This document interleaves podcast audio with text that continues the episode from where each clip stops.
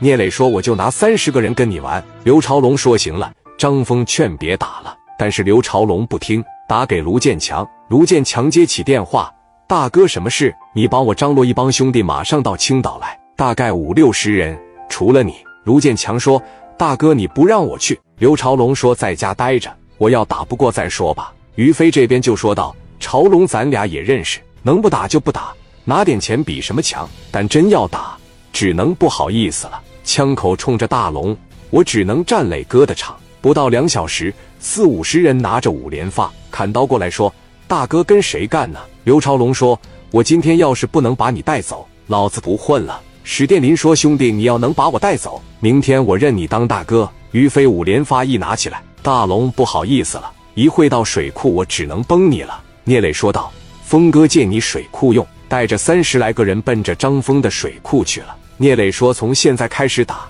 什么时候举白旗求饶了再停？亮家伙三十人，人手一把十一连子。刘超龙这边七十个人，手里边有不到二十个五连子，其中几个是巨短的短五连子。一声令下，双方开窍，嘎巴嘎巴一顿喷。双方交手能有三十五分钟。兄弟们就说：“哥要这么打下去，非得打销户几个。现在基本上都负伤了。”史殿林他的往死里边打，飞哥也是搂着打。史殿林一下就给大龙拿手里了。大林说：“你还给我带不带走了？”刘超龙这时候也他挺硬，你有能耐，你给我也打了。史殿林一看我，你是真不服，往大腿上嘎巴就是一枪。聂磊看到后一个点头，史殿林秒懂，嘎巴又一下子，直接给另外一条腿干折了，但是还是手下留情了，经过治疗还能站起来，只是没打膝盖。那帮兄弟一看这个，打个毛了，说道：“大哥别打了，我们举白旗了。”一个个把穿的白袜子全脱下来，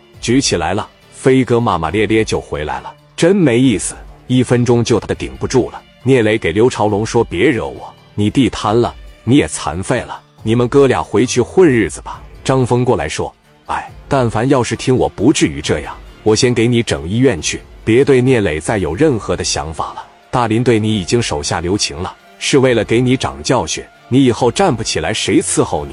虽然打你一枪。”但是手下留情了，你以后还能站起来，所以你得感恩呐。送到医院，刘朝刚一看大哥也受伤惨重，心里边也生气。卢建强来了。一般情况下，大龙出去打仗是不用卢建强的。介绍下卢建强职业：大强从小就习武，身高一米七十五左右，中等身材，不爱说话，没有表情，头型是炮头，戴个大金链子，屈居于刘朝龙和刘朝刚手下。因为救过他的命，卢建强说：“大哥呀。”刘朝龙说：“青岛四方区医院来吧，拿着你的东西。”知道了。然后把办公室的保险柜打开，一把黢黑锃亮的五连子，里边压满花生米，多一个都没带。为啥啊？杀手没有时间，也没有机会。杀手的一生是很悲催的。他知道我就是杀人机器，没人会跟我讲感情。别人花钱养着我，替人家杀人，他们基本上坚硬如铁。没有任何的感情，来到医院里看到两兄弟的现状，